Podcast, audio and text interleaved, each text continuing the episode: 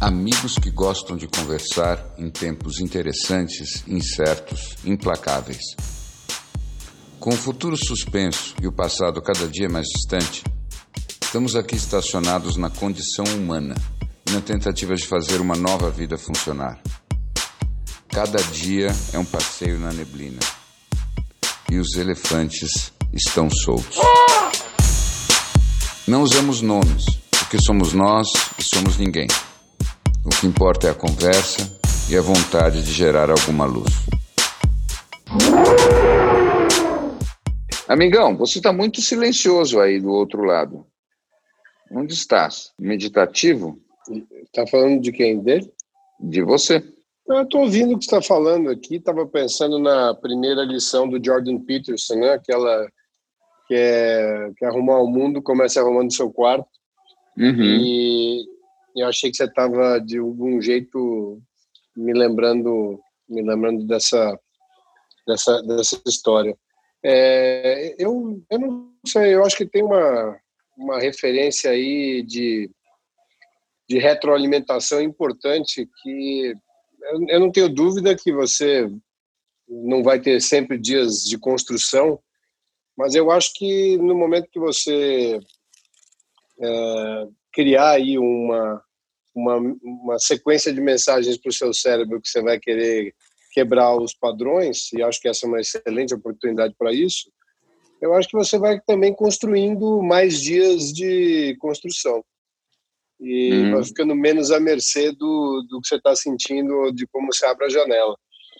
É, acho que tem todo mundo tem esse tempo agora, todo mundo sabe o que, o que dá para mudar, e eu acho que tem uma questão de disciplina mesmo, de, de entender que essa é uma oportunidade que você pode usar com todas as desculpas do mundo para não fazer nada, ou realmente para colocar em prática uma sequência de quebra de, de, de padrão.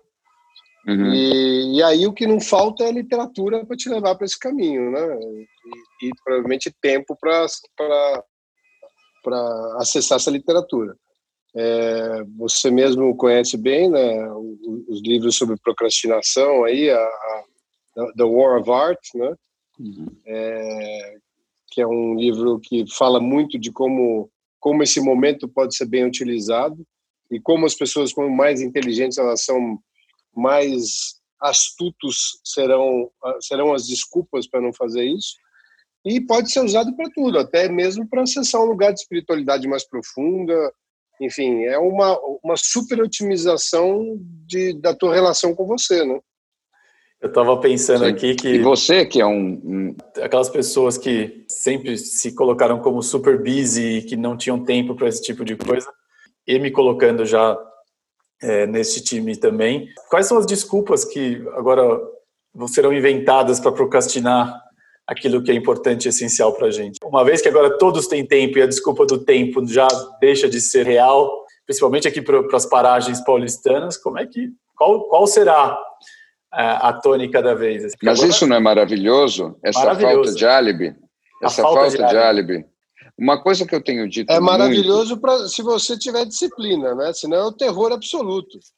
É, mas veja, é, a disciplina é a resposta para a ameaça do terror absoluto. Então, mesmo a experiência do terror absoluto, ela tem um componente positivo. É, a disciplina é uma resposta a isso. Vejam, e a gente tem algo a nosso favor. É, em geral, a dor psicológica, a neurose, ela pressupõe o quê? Ela pressupõe a fantasia de que a grande desgraça vai acontecer com você em especial. Seja porque você cometeu um erro, seja porque você tomou uma decisão errada, seja porque você nasceu no dia errado, seja porque você, na tua essência, não é o que você deveria ser. Todas as nossas neuroses têm a ver com uma fantasia de algo horrível que nos escolhe, elege e nos separa dos outros. Pois bem, neste momento, as grandes ameaças são absolutamente coletivas. Então, ao mesmo tempo que nós somos expostos a toda sorte de medos, não são os mesmos medos das nossas neuroses. Porque as nossas neuroses são privativas, individuais, elas nos dão identidade. Esta, este medo é um medo coletivo. Então, nós temos uma oportunidade de enfrentarmos medos com a neurose desativada. Pergunta. Vou, vou ter que interromper, porque. Por favor. senão vai virar uma aula. Então eu, eu também tenho uma pergunta depois. Eu tenho que interromper, porque é, eu tenho que. Eu, eu falo de. Minha, minha ansiedade não permite o final do raciocínio. E dentro disso aí, eu, eu quero te perguntar, porque é um negócio que eu, eu acho que é uma dúvida coletiva de qualquer um que está vivendo com jovens em casa, agora crianças, seja o que for. Na tua visão, dentro dessa linha que você seguiu aí, qual e, e as crianças todas no, na, na, nas aulas online agora, né? Sim. Então eu desperto aqui, existe aulas acontecendo pela casa toda. E aí eu pensei o seguinte: não é uma excepcional oportunidade para as escolas para estar tá ensinando educação socioemocional e falando um pouco menos de trigonometria? Essa é a sua pergunta. Eu, eu já imaginava, na minha inocência daquele que não tem filhos, que as escolas já tinham adaptado o currículo para isso. Elas não estão fazendo isso. Pô, pelo amor de Deus. Como é, como é que uma escola adapta o currículo para isso? É, pelo amor de Deus. De... Pelo amor de Deus. Eu posso convidar para o nosso papo nos próximos dias uma amiga minha que é, é especialista nisso e está fundando uma escola nos últimos tempos, e ela tem falado só sobre esse assunto. É Não, óbvio que deve, essa devia ser a matéria. Então, essa é a matéria para 70% do, do currículo. Aliás, deveria ser desde sempre. A minha filha contrário... ficou uma delas hoje, das sete da manhã às seis da tarde, que seria exatamente o equivalente ao tempo que ela gastaria na escola, numa aula online. Eu perguntei, e ela me falou que a aula estava interessantíssima, estava legal, tinha adorado o formato e tal. Mas eu pensei o seguinte, é, e eu acho que isso também é importante, porque tem que ter uma sensação de normalidade. Então, hum. eu não, não acho que nós temos que passar 12 horas me ensinando as crianças a meditar, não acho que é isso.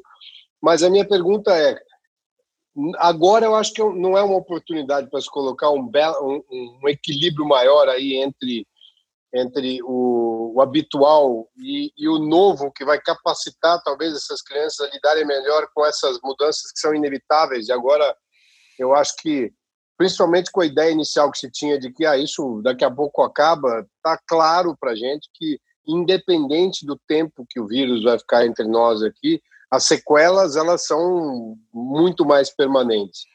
Então, tá na hora, eu acho, né? Eu acho que urgentemente. O que está acontecendo para os jovens, que ainda tem uma dimensão menor das consequências, é um enorme aprendizado baseado em projetos. Para as crianças, isso é maravilhoso. Para nós, adultos, também é um, é um aprendizado baseado num enorme projeto do que pode ser esse futuro. Isso que eu acho mais interessante de tudo.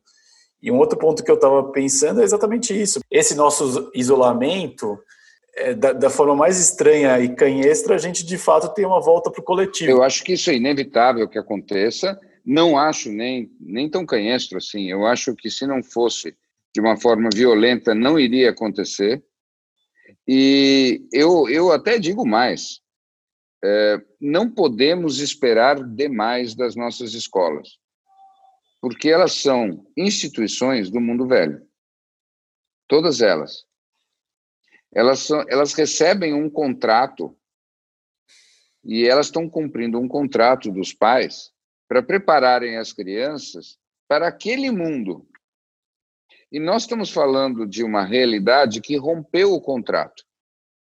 E o contrato anterior, ele está sendo continuado, ainda que a rigor, talvez ele nem merecesse mais ter validade.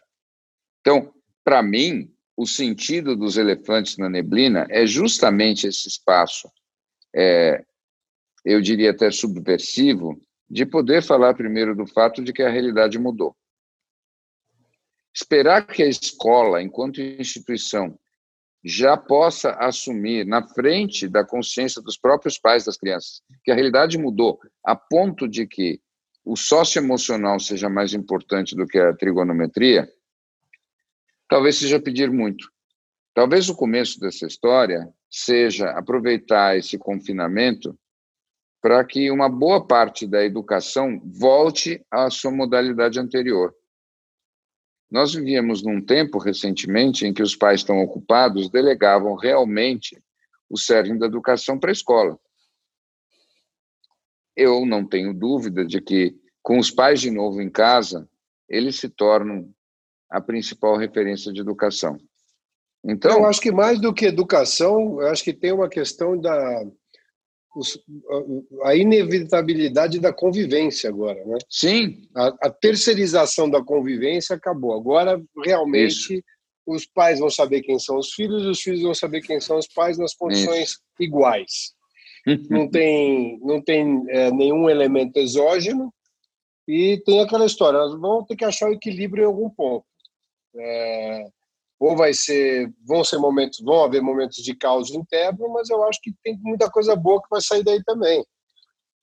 Eu já tive ligações de muitos amigos que têm convivências de final de semana com os filhos e que é, me chamam absolutamente surpreendidos com as pessoas com que eles estão interagindo em casa. É, positivo e negativamente. Eu tenho certeza que se falar com os filhos vão falar a mesma coisa, mas acho que vai ser uma oportunidade muito legal. E a outra coisa que eu achei maravilhoso, que eu vou usar essa palavra canhestro com frequência, que é uma coisa que não fazia parte do meu vernáculo, e já, já aprendi hoje uma palavra nova, amanhã vou sair usando canhestro o dia inteiro, sem canhestrismo nenhum. É, a gente pode dizer que os movimentos do mercado de capitais estão canhestros. É, é, um, Sim, é um, período tipo... canhestro. É um período canhestro. É. Agora, uma coisa, que, uma coisa que eu achei um, aí uma luzinha interessante no fim do túnel, que o Larry estava falando, e que é, que é um pouco essas fotos de satélite né, que estão mostrando com esse marasmo todo, as nuvens de poluição da China que estão sumindo, os peixes no canal de Veneza que estão voltando. Aí a pergunta fica assim, né? Se depois que arrumarem o teu quarto, você bagunça de novo ou você vai gostar dele em ordem, né? É, que linda, que linda pergunta. Uma pena que tenha que morrer gente e, e que tenha que ter tanta gente passando por tanta tristeza como a gente vê lá na Itália se não fosse por isso, eu acho que seria uma coisa tão linda o que está tá acontecendo no mundo, né? Assim, é, esse, esse, essa pausa obrigatória, é, essa volta à família, esse, essa abrir a janela interna como você abre para fora e ser obrigado a se rever e, e, e perceber que é, tudo era uma, uma, ilusão até aqui e que pouco do que você tem materialmente te serve porque você tem que arrumar suas coisas e é legal porque e, e essa eu acho que é a elegância que o Larry estava falando do, do vírus. Você de fato não vai poder chamar ninguém para cuidar da sua casa porque o medo vai ser maior. Agora é uma tristeza que tenha que ser de uma forma tão brutal e que é, que tenha que ter, que ter essa mortalidade que tenha que ter essa é, é esse estresse todo mas são as dores do parto né? É, é, se gente... você me mostrar na história as mudanças que aconteceram pelo amor, ao invés de pela dor, eu acho que eu, de cabeça, assim, não me lembro de nenhuma. Você sabe que eu gosto de conversar sobre isso com você, e eu digo sempre que as grandes mudanças começam pela dor. E depois que elas, elas entram em movimento, elas podem virar mudanças pelo amor, mas elas começam pela dor. Porque nos, é, mas elas temos... só vão se consolidar com amor. Exatamente. Você começa mudando o seu comportamento porque você é obrigado, porque a dor de não fazer isso é insuportável. Depois, quando você começa a ter resultados surpreendentes e positivos com mudança de comportamento, você começa a amar o novo comportamento e a nova identidade. E aí se transforma numa, numa transformação realmente pelo amor. Eu me arrisco a dizer que enquanto o amor não se instala, a transformação não se consolida. Enquanto a gente está na etapa da dor, a suspensão da dor pode fazer uma reversão do quadro. Quando, depois que a mudança de comportamento já se transformou em alguma coisa que é alimentada pelo amor, aí ela se consolida, aí o quadro pode desaparecer. Então, por isso, é muito importante a duração da crise. E é por isso, justamente, que eu estou achando, essa é a minha impressão, que dessa vez a crise é a crise. Porque ela não só tem a gravidade suficiente, como tudo indica que ela terá a duração suficiente para que a gente tenha que passar por todos os estágios da dor e depois renascer no amor. Sabe que, eu, que... É, como a gente falava mais cedo, né? Se a, se a sensação inicial que a gente estava assistindo um filme, pelo menos para mim, está se tornando num, um, uma série de, de pelo menos quatro, cinco temporadas com 12 episódios cada. Eu estava refletindo sobre a duração dessa crise hoje. Eu lembrei de um livro que, um, que o Mo é, me indicou, que é aquele do Clube das 5 horas da manhã. Hum. É um hum. livro que eu acho que vale um podcast inteiro só sobre ele. Que ele... O pior, o pior e o melhor livro já escrito. O pior, melhor livro já escrito, que assim, é, ele é que nem o Fifty Shades of Grey, você tem que ler no Kindle, porque não, se alguém vê você lendo, você... é, mas ele fala que para pegar qualquer hábito você precisa de 66 dias. É o número mágico. O número mágico científico tal que, que, que eles chegaram no, no livro. Mas eu fiquei pensando muito nisso, assim, porque, ao que me parece, e vocês me corrijam, acho que a gente vai ter por aí de quarentena para mudar os nossos hábitos. É, e a acho... gente agora vai ter uma coisa interessante que eu acho que nos, nesses primeiros meses, né, o primeiro mês, nós ainda estamos com muito acesso a muita coisa é, temos os supermercados, as farmácias, os deliveries, alguns restaurantes funcionando, alguns ainda estão com, com ajuda em casa e tal. Mas num cenário mais definitivo, é quase que um cada um por si lidando com, com muita criatividade para poder viver uh, com, adequado à nova situação. Então, é, eu acho que a gente não chegou nesse lugar ainda. O que eu tenho ainda de, de informação de quem está vivendo na Europa e eu acho que predominantemente na Europa. Eu falo muito pessoal de Portugal e Itália já vivem uma realidade completamente diferente, né? Quase que um, um, um racionamento, uma criatividade, quer dizer, é o fim é o fim temporário do business class. Não sabemos se definitivo, mas certamente temporário os confortos uh, vão ser trocados por épocas de guerra, né? Sim, é a, é a escassez, é a trama do sacrifício.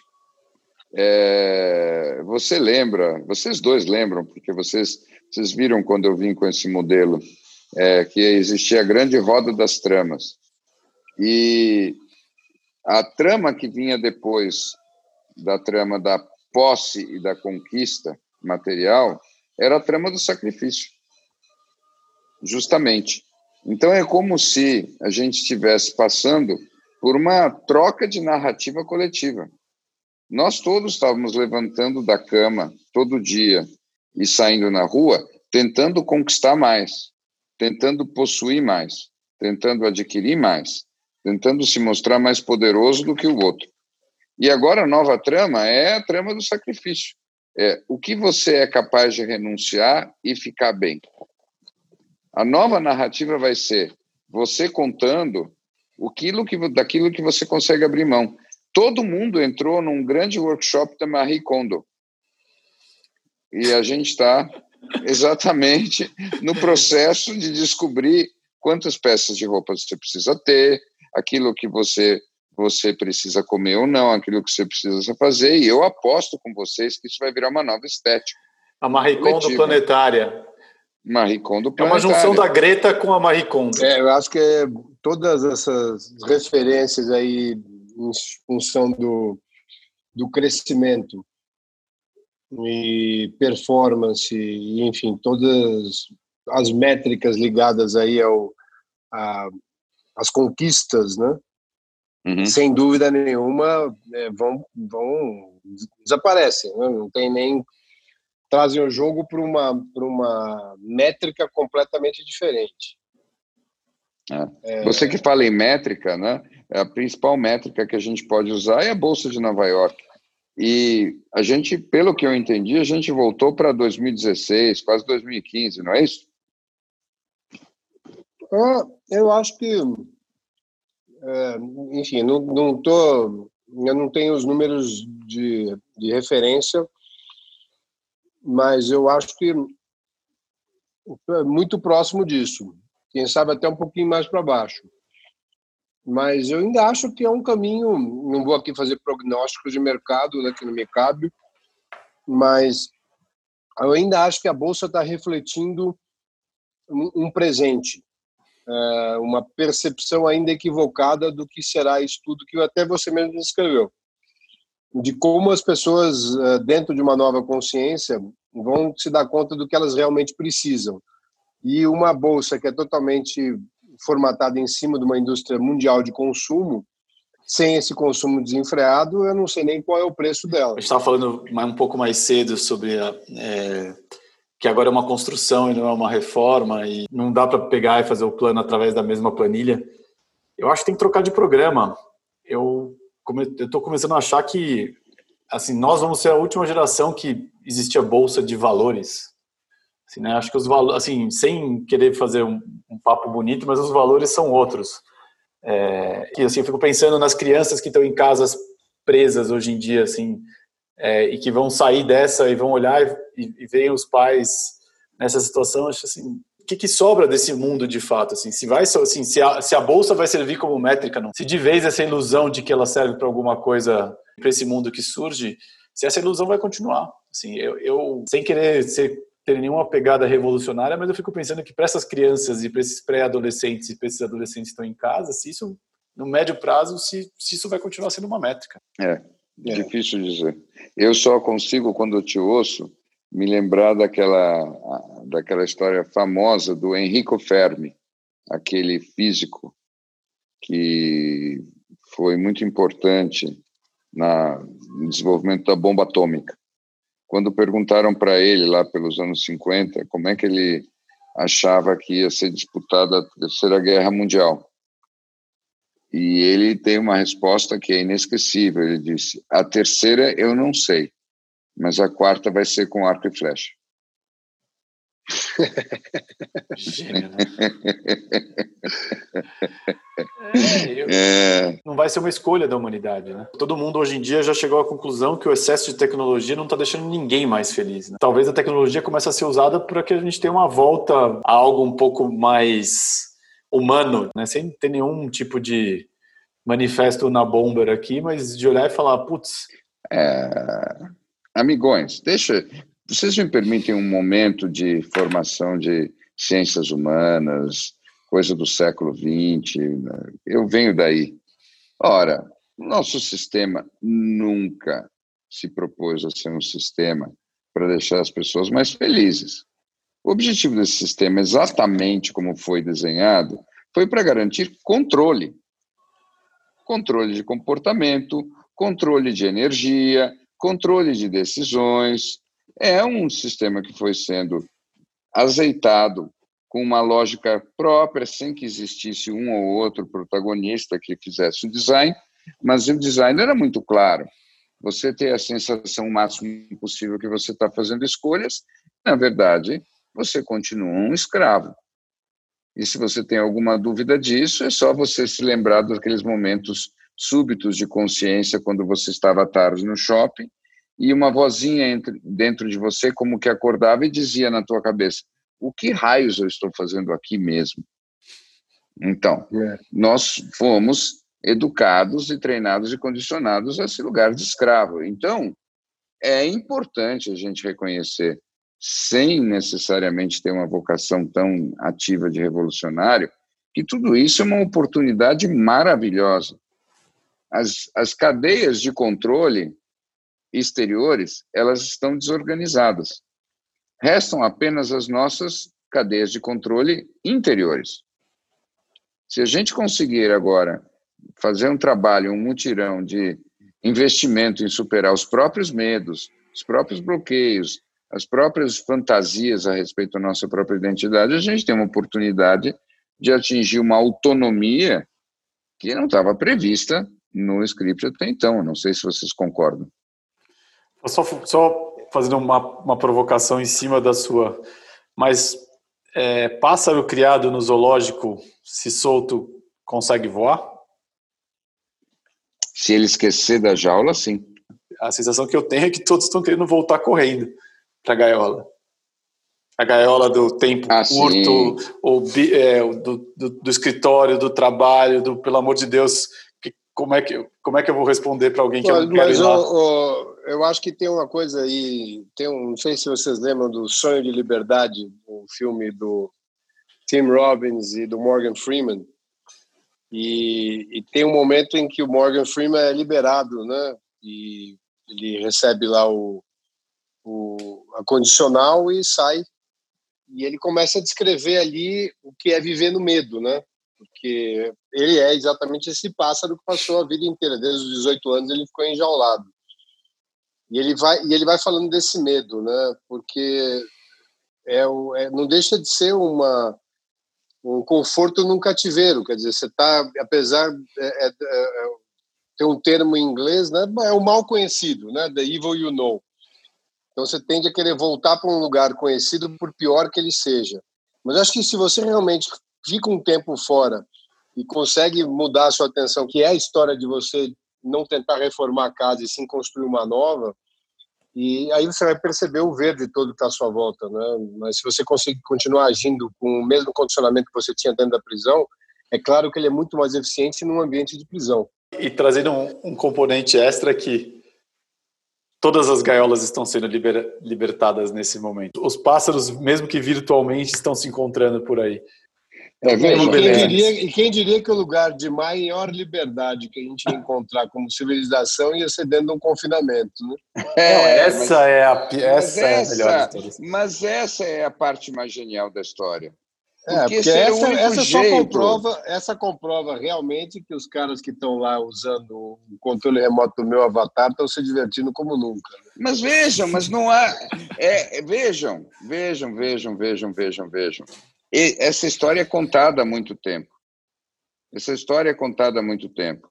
Dizem, diz a lenda que os sábios de antigamente, que tinham a resposta de libertação da humanidade, entenderam que esse poder era grande demais para entregar para uma raça tão primitiva. E eles pensaram assim: vamos deixar esse poder muito bem guardado até que eles amadureçam o suficiente. E eles concordaram que esse era o caminho. E então eles pensaram onde a gente vai guardar, esconder esse poder, de um modo que eles só tenham acesso a ele quando eles estiverem prontos. E depois de muito deliberar, eles chegaram na resposta perfeita. É simples.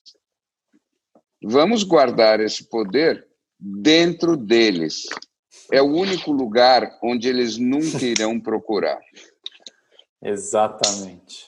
Então. E é, e é, engraçado que a gente amadurece quando uma menina de 16 anos vai na ONU e fala: o que, que vocês estão fazendo? Que é aí que prova que talvez a gente esteja chegando lá, talvez não a nossa geração, mas a próxima geração que está vindo, e aí pode ser só uma esperança minha de olhar e falar assim: tá dentro da gente. Eu gostei, eu acho que é um high note bom esse para a gente até é, pensar em um, num momento de separação entre, entre nós virtual agora, mas eu acho que essa ideia do esta pequena anedota contada pelo Larry é, é, sem dúvida nenhuma um negócio para a gente passar um tempo pensando, né? Realmente o último lugar que você iria procurar era dentro de você. E, e por isso que eu acho que talvez seja uma boa oportunidade para para usar esse tempo para acessar todas as ferramentas que tem aí hoje para chegar nesse caça ao tesouro, né? Sim, porque nós não estamos num tempo de progresso, nós estamos num tempo de transformação. Pensem no seguinte: pensem por um instante que você é uma lagarta. Uma lagarta é um ser muito focado. Tudo que ele quer é consumir consumir, consumir, consumir verdinhas. consumir verdinhas, consumir verdinhas, mais verdinhas. Eu quero ficar uma lagarta maior. Eu quero ficar uma lagarta bem grande, bem comprida, se possível multinacional. Eu só consumo verdinhas, verdinhas, verdinhas, verdinhas, verdinhas. Essa é a consciência da lagarta. Que fome de verdinhas. Até que um momento, subitamente, algo acontece com a lagarta e ela se vê obrigada a se fechar em si mesma num confinamento. Depois que isso acontece, isso vira um casulo. E dentro desse casulo, para desespero dessa consciência de lagarta, ela começa a se liquefazer. Ela vira suco dentro do casulo. Ela se desmonta e ela esquece o desejo de verdinhas. E quando esse casulo finalmente abre, ela nada sabe sobre ela mesma, exceto que ela tem uma forma completamente diferente e um anseio esquisito que ela não sabe traduzir, exceto que ela descobre que ela é leve. E ao descobrir que ela é leve, bate um vento e ela descobre que ela pode voar. E aí ela entende que ela não é mais uma lagarta, ela é outra coisa. E ela é um completo mistério e que ela precisa de muita fé para explorar essa nova possibilidade, porque o tempo das verdinhas já passou. Então, isso não tem nada a ver com o progresso linear das lagartas. Isso tem a ver com metamorfose. E é nisso que eu aposto. well.